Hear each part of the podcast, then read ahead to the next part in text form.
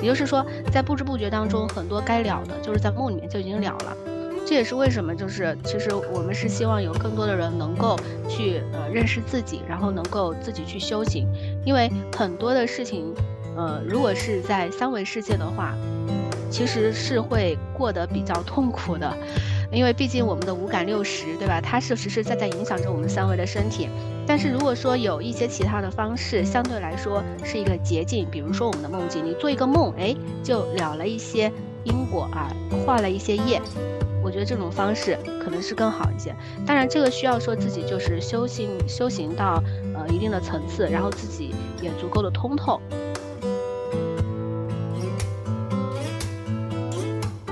呃，灵性修行无小事，不要随随意很轻易的去尝试这个事情。就好像林鹤刚刚说那个点，我也是表呃部分赞同吧，就是有可能是没准备好，或者说你还没有到那个能能能保证自己安全的情况下去链接一些东西，因为你不知道你链接的是什么。因为其实我长时间就是，如果在自己的一个状态中，有时候它是闭塞的，我会觉得自己待久了，然后它就会很浑浊。它可能，对我觉得你肯定知道我在说什么，就是你这个时候会想要有一些东西进来，你想要让自己开一些。但比如说今天呢，我也是自己一个人，但是呢，它就是一种，就是感觉跟万物的状态又是舒服的。然后呢，我自己工作或怎么样？会觉得整个很轻盈，就觉得都可以 manage，就是那种 会有那种状态。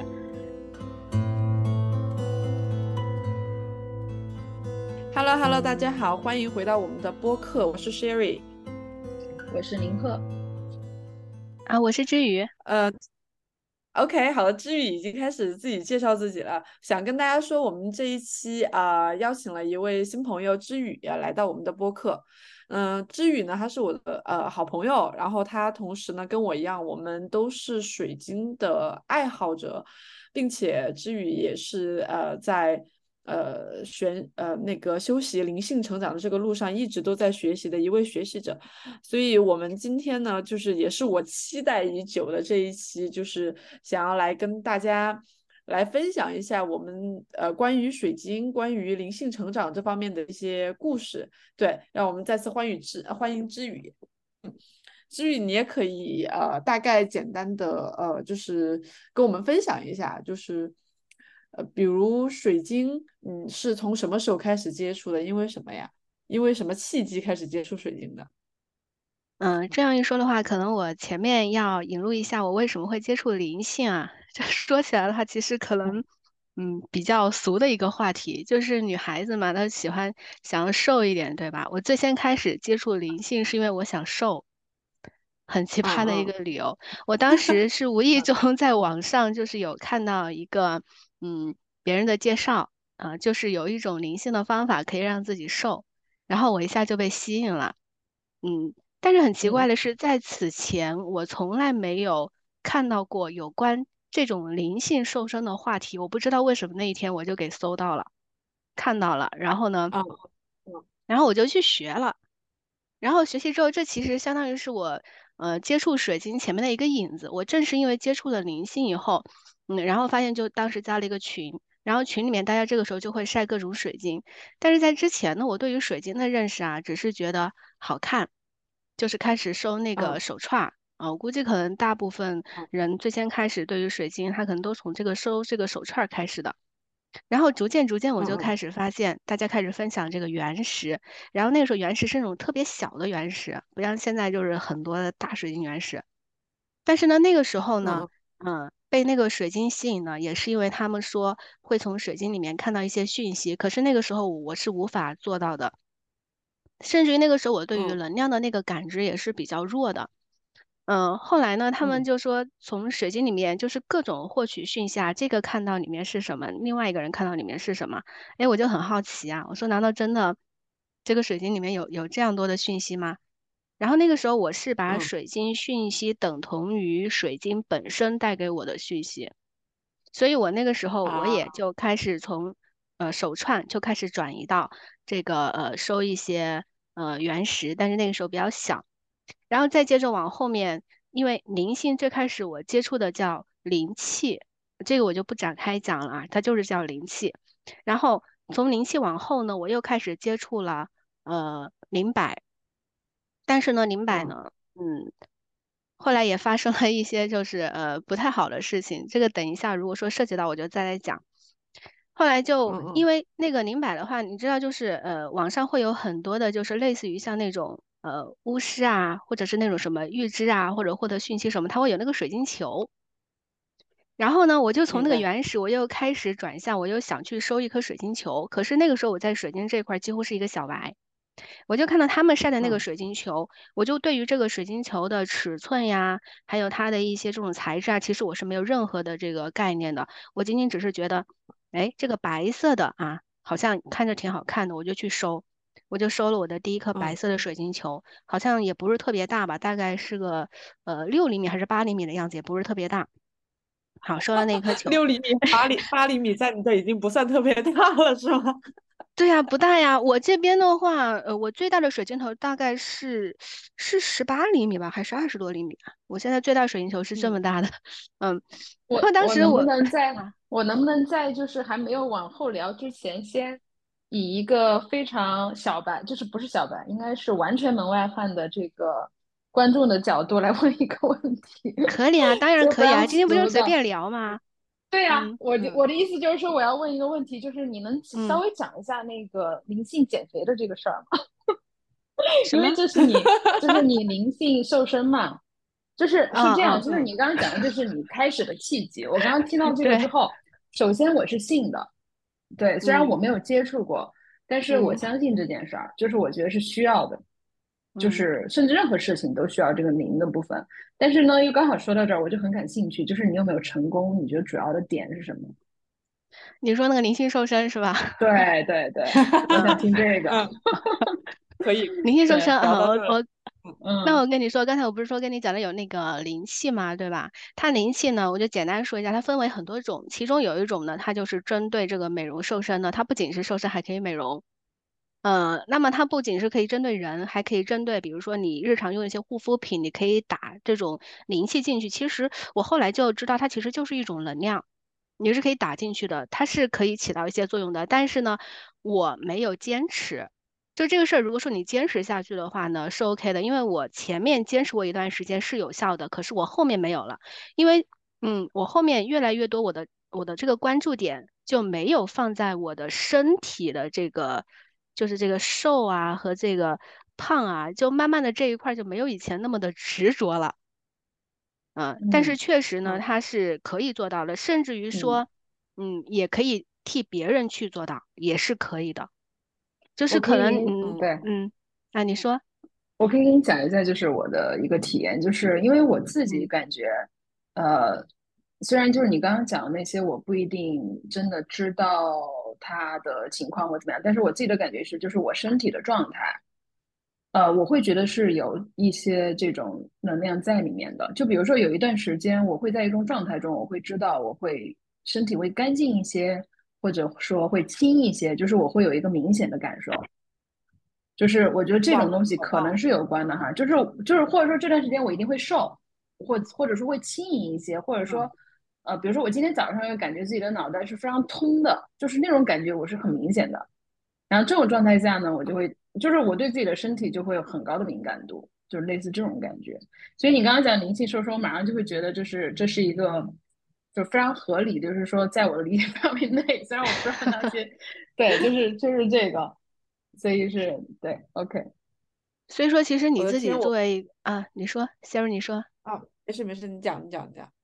啊，我是想说，那个宁鹤他本身应该是很通的，就是他他的身体的那个频率的话，像他说今天早上他的这个头脑就是觉得很很轻松很通，应该是他的频率就是自身的频率相对来说是在一个比较高的状态，然后他自己又能够很快的觉察到自己这种状态，所以说他本身作为一个通道来讲，他应该是很通的这样一个人。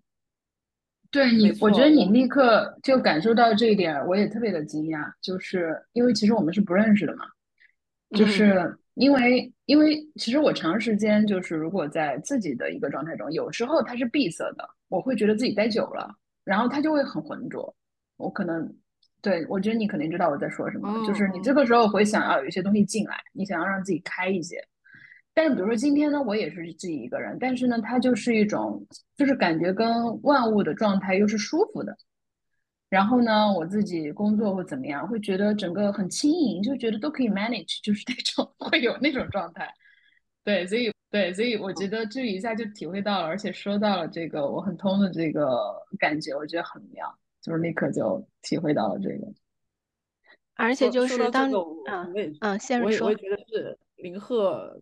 真的是，虽然我们认识了这么久了，但是我是第一次知道啊，林鹤他对自己身呃自己的这个感知度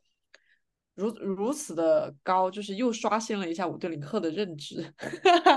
因为 真的吗？因为我我我我高到不可思议的，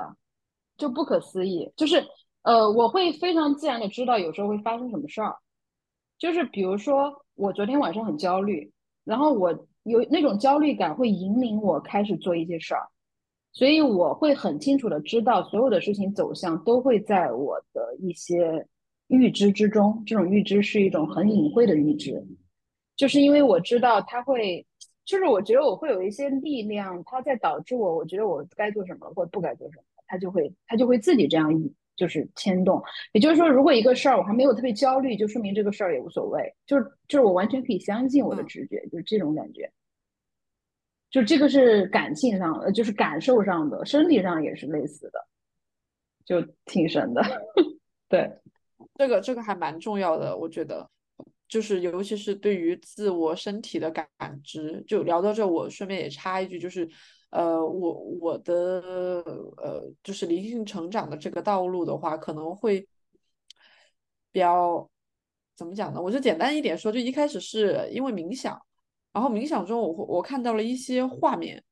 然后呢，但是那个时候自己对于那些画面哈，包括至于刚刚提到的灵摆，我是也有接触的，但是那个时候并没有就是很强的那种防范意识，或者很那个什么，很清楚到底自己在干什么。但是呢，就是在我接触到我第一颗水晶的时候，然后我手握着它在冥想的时候，我突然一下就感知到，就是嗯脑海中的一个画面，就是一个三角形的画面。然后这个三角形画面呢，也是在我一开始就冥想的时候它就出现的，并且那个时候就是因为灵摆它讲究高我嘛，然后然后我当时以为那个三角形是我跟我高我的一个讯号，然后当我。握住我第一次握住我那个水晶的时候，他跟我展示了那个三角形，然后我再拿着那个灯去打我那颗水晶的时候，我才发现它内部本身它自己的晶体结构里面就有一个很内部的三角形，不打灯看不到，非常隐晦。然后我当时就觉得好神奇，因为我是不知道的，我事前，然后所以就是说到这个，就是感觉这种呃很敏锐的觉知力，或者说。这种对于感受的敏感程度吧，我不我不知道能不能这这么描述，就它真的是一个非常靠你的感受来，或者说相信你自己的直觉来去做的一个事情。所以这个东西一开始也是引领我呃接触水晶的一个很很强烈的信息，对。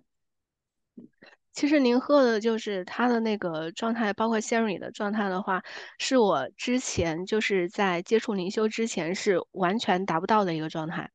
因为其实我是一个非常理性的人，然后本身我学的这个专业，我研究生学的是逻辑学，所以我的那个逻辑思维就是特别强。我不管是遇到什么事情，我首先肯定是分析，哪怕我的直觉已经告诉我一些讯息，或者说告诉我一些结果，我是不相信的。我首先一定要去分析。我如果分析不清楚的话，我就会怀疑我直觉得到的这个结果。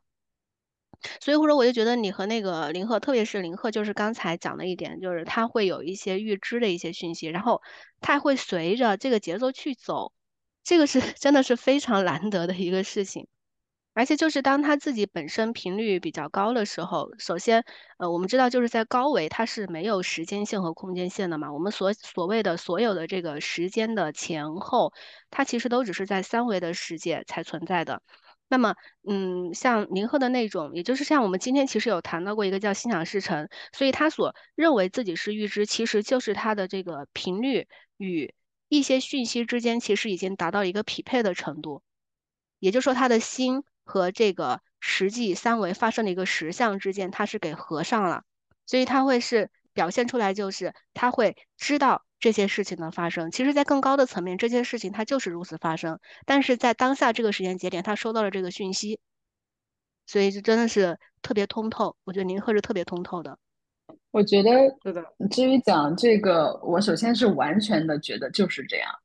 啊。但是其实有一个点非常有趣，就是我其实是一个极度理性的人。然后我自己的工作也 是完全完全靠分析的，对。但是，嗯，但是可能 Siri 知道，然后，但是我可能比较，嗯，神奇的一件事，其实我也极度感性，所以它就会导致，嗯，我觉得就是你，我觉得这是一个心理学上的说法，虽然也很神，但是它是已经有验证过的，就是当一个人他已经熟练到。不管他的理性还是还是任何东西熟练到一定的程度之后，他成为高手之后，他就会发现一切都是直觉。就比如说一个非常非常经验丰富的钢琴家或者是建筑师，他其实看一眼或者只是凭感受，他就知道他错了或者对了。其实我觉得是一个，就是说极度的这个理性迭代之后，然后我就发现我可以信直觉了。但是我觉得它是不矛盾，就是它其其实上这个理性是在里面的。就是，而且我有时候甚至会，呃，嗯，就是刚刚志宇提到的，如果你可能已经分析过或者判断过，但是，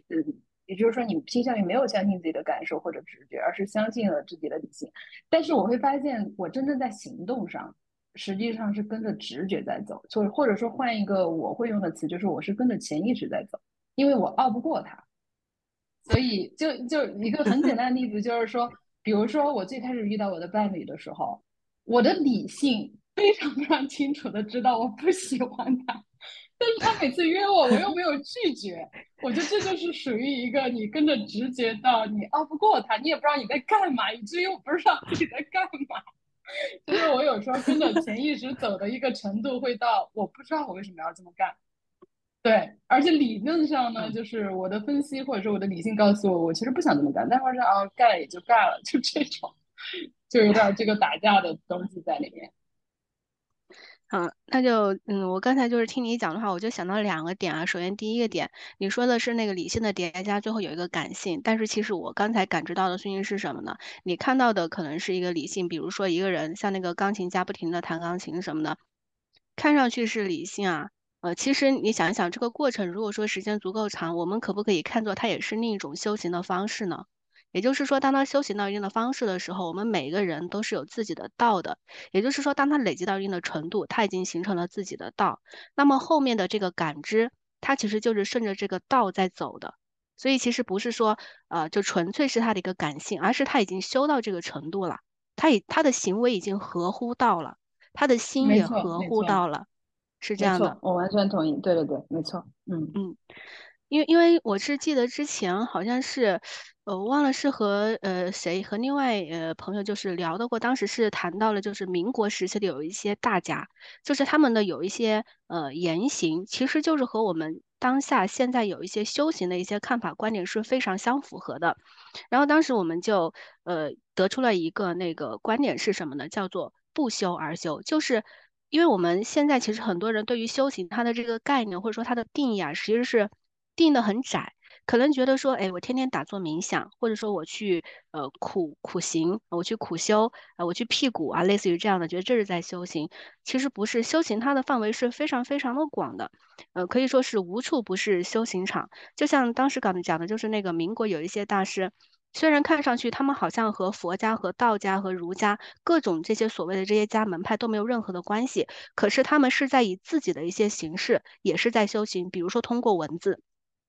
会写出一些非常合乎顺应当时的这个一些文章，对吧？比如说振聋发聩，或者是影响到一些人，这其实就是在修行。所以说，嗯，我觉得林鹤他可能在日常生活当中，无意当中啊，就是说在。就是其实也是自己在做一些修行的事儿，但是可能自己并不知道。再就是，嗯，啊，嗯，我就是我就是想这样说嘛，就是每个人都会有自己的道嘛，然后修行的方式、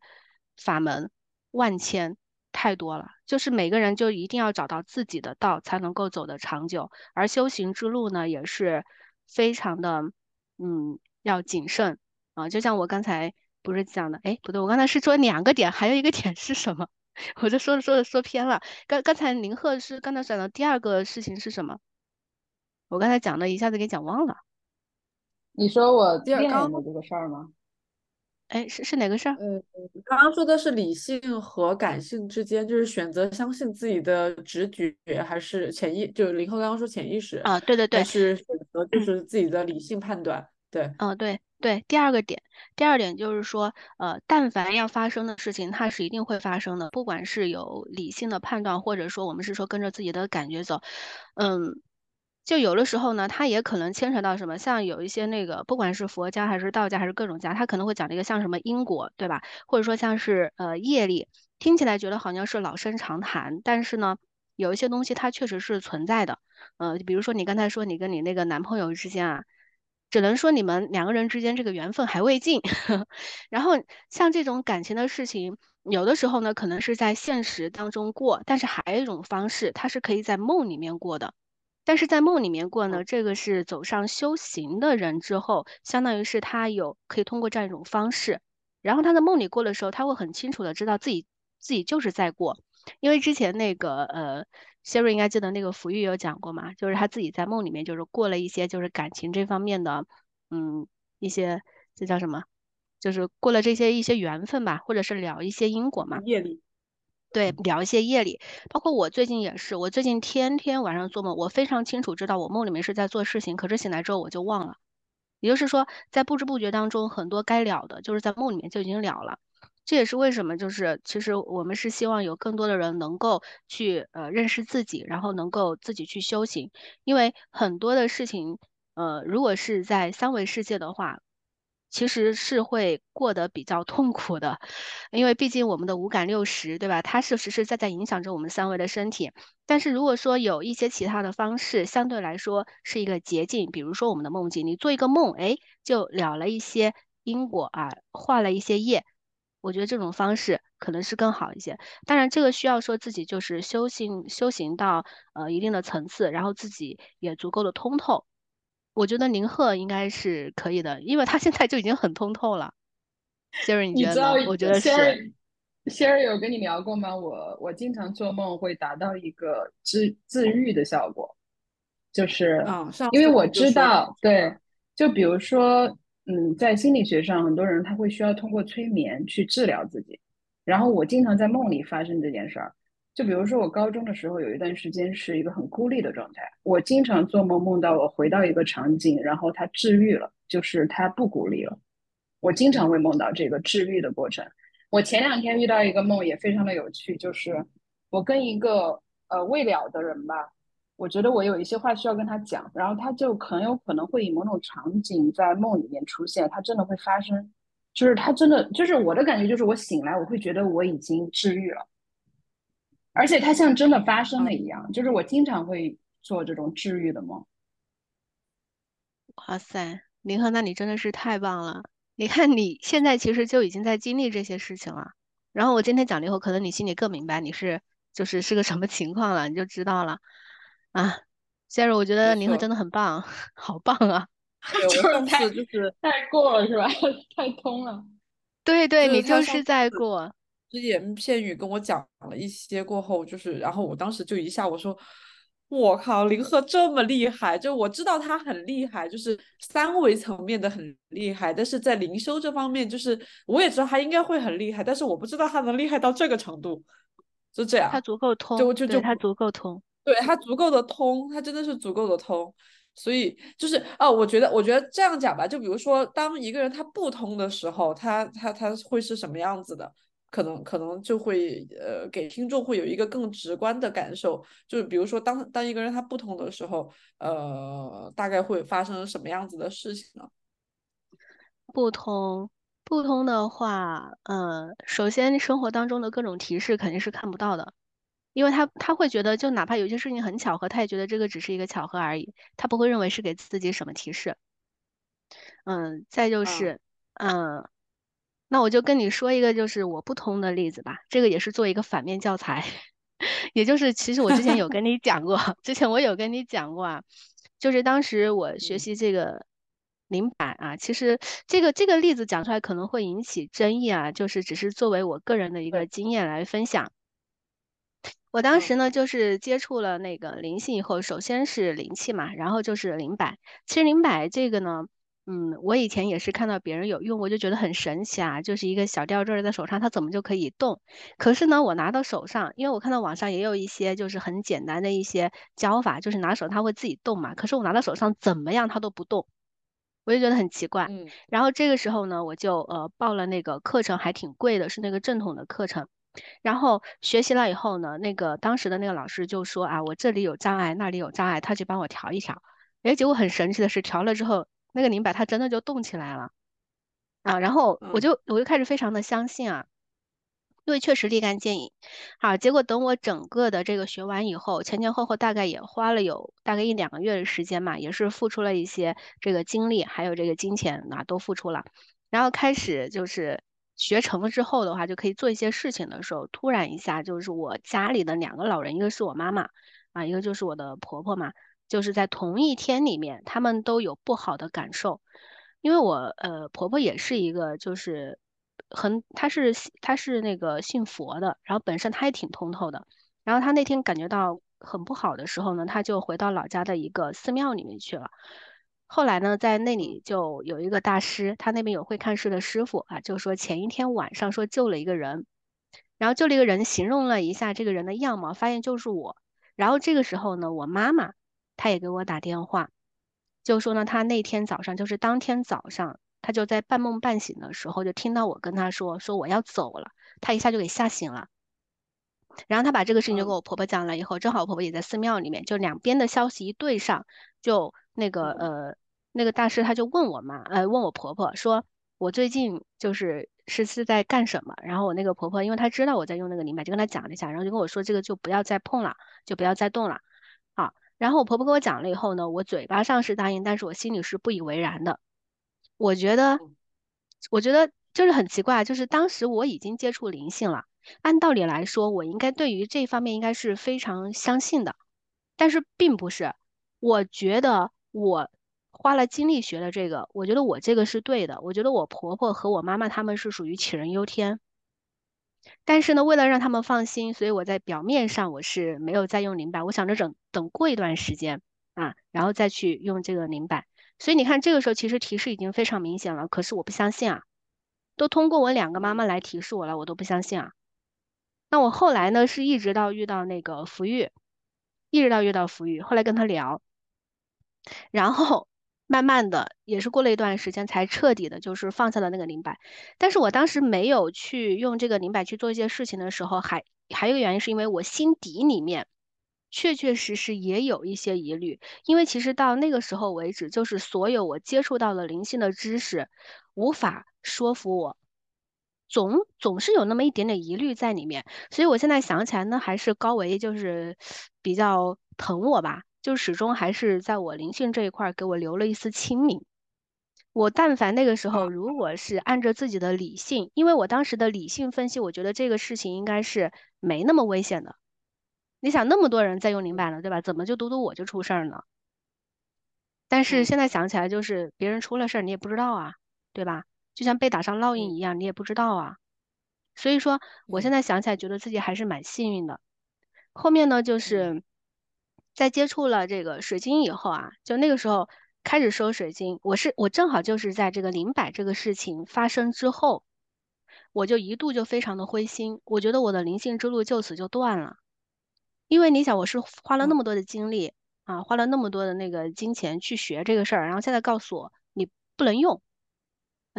然后我就真的是，我就觉得很伤心、很失望，我觉得我灵性之路，哎，就就此结束吧，什么也不搞了，就这样的。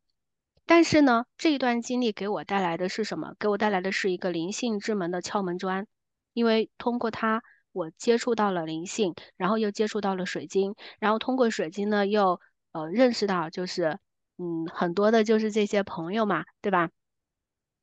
然后嗯我现在都记得我的第一颗就是当时呃获取讯息的第一颗水晶，是一颗骸骨。那个骸骨里面呢，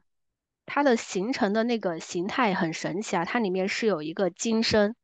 金身乍眼看过去是一座佛，就是所有人看过去都是一尊佛，包括我看过去也是一尊佛。但是后来嗯，我当时给那个呃福玉看的时候，他告诉我说那个是埃及的祭司，那是我第一次就是从水晶里面获得身份讯息，在此之前我是不知道就是水晶它的一些讯息分很多层次的，我不知道，因为那个时候在我学灵性的那个圈子里面，也有人说他是能够解读水晶的，但是呢，现在嗯，就是看了一下，就是他们所读的那些讯息是。我们我们从这个比较功利一点的角度讲，叫做是无用的讯息。怎么这叫无用呢？就是我们看到好多那个呃市面上面很多人说自己能够解读水晶，但是他解读出来的讯息可能就是一个故事就完了。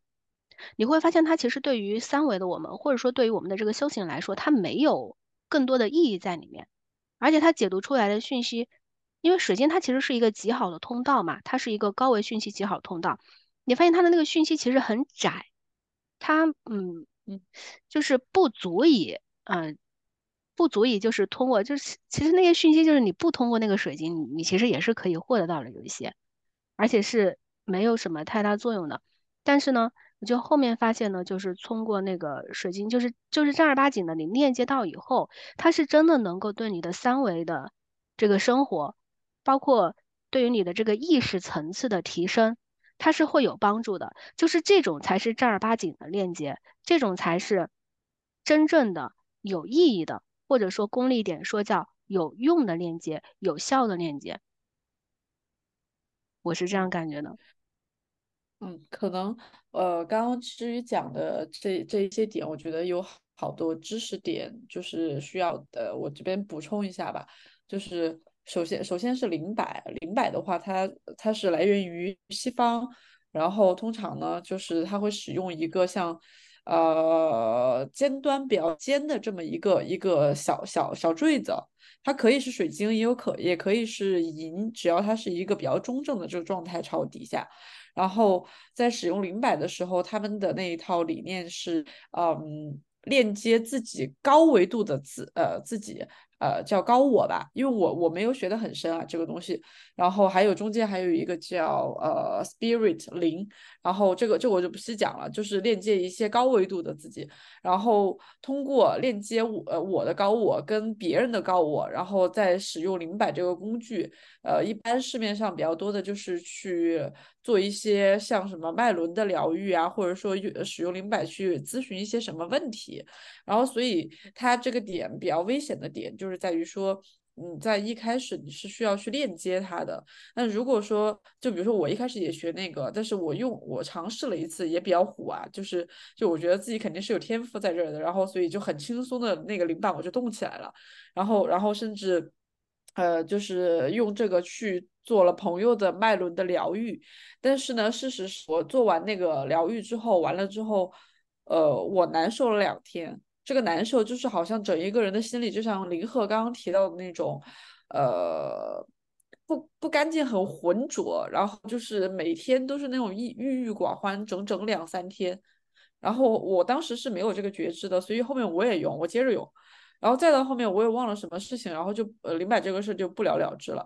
对，然后这个是关于灵摆的这个介绍。然后另外的话就是关于水晶，然后骸骨水晶的话，它其实呃不是真正的骸骨，它是那个形态形态。包括林鹤我送给你的那一颗水晶，就是你的你的新婚礼物，它也是一颗骸骨形态的。然后，所以，所以大概是这么两个名词的解释，呃，再加上说，对，嗯嗯，我稍微以一个这个，还是以一个就是不懂的人的 来讲一讲我的感受，好吗？就是就是你送我的那个水晶嘛，就像希尔送给我的水晶，因为你稍微给我讲了一下，对吧？然后我就把它放到床头，我可以很认真的跟你讲啊。然后放到床头呢，我打扫的时候，或者说我会看到它的时候，我甚至会跟它有一种呃温和的对话，你能理解吗？就是我不会说话，对，但是我会刻意，也不是刻意，就是我会感觉到这个东西就是有声，就是我我就是这种感觉，就是我觉得我要非常小心的去对待它，嗯，就是他给我这样的感受，所以呃我就这么对待它了。对我可以给你反馈一下，你送给我的水晶现在是这么一个情况。然后我其实，在听，就是因为你们刚刚讲了一些很，呃，就是怎么讲术语性的东西吧。我说一下，就是我的感觉是，他们如果说灵摆会给你带来一些就是反应的话，是不是因为当你初次接触或者说一开始接触这种所谓的高维的链接的时候，有可能是因为我们没有准备好，这是我的理解哈，或者说我们还不能，还是怎么样？呃，所以它会导致一些反反作用，是这样的原因吗？这是我的一个问题。呃，但是我的理解是，这些就是包括灵摆或者水晶，他们的一些呃启示或者是链接，呃，它也可能就像刚刚志宇提到过的，有其他的修行方式。就是说，比如说一个人他没有用水晶，但是他可能在修行中，或者说他自己的这种。感知力很高的话，他可能自己本身也可以是链接到万物，就是，呃，只是说他没有用这样的途径，我可以这样理解吗？可以啊，而且水晶并不是，嗯嗯，谢瑞你说，呃，我我是想回答刚刚林后说那个问题，就是。呃，那个水晶的事儿，第一个就是我我送我送给你的那颗水晶，首先当时一开始我就我就觉得他应该是要去的，然后我就我就当时就觉得我应该要送你一颗水晶，然后然后我们家也还是有挺多的吧，然后我觉得是那一颗要去，然后呃这是一个点，然后第二个就是你在没有任何的刻意的去训练，就是呃自己主动的链接，然后就能感知到它。这其实是一个非常厉害的东西，就是非常非常厉害的感知力。因为因为好多就是喜欢水晶的朋友，他可能就是知道你能链接上哈，我用个引号引号，你能链接上这个水晶，就是他们好多人就是试了很多次，就是感知不了，不知道他想他想感觉到，感觉不了。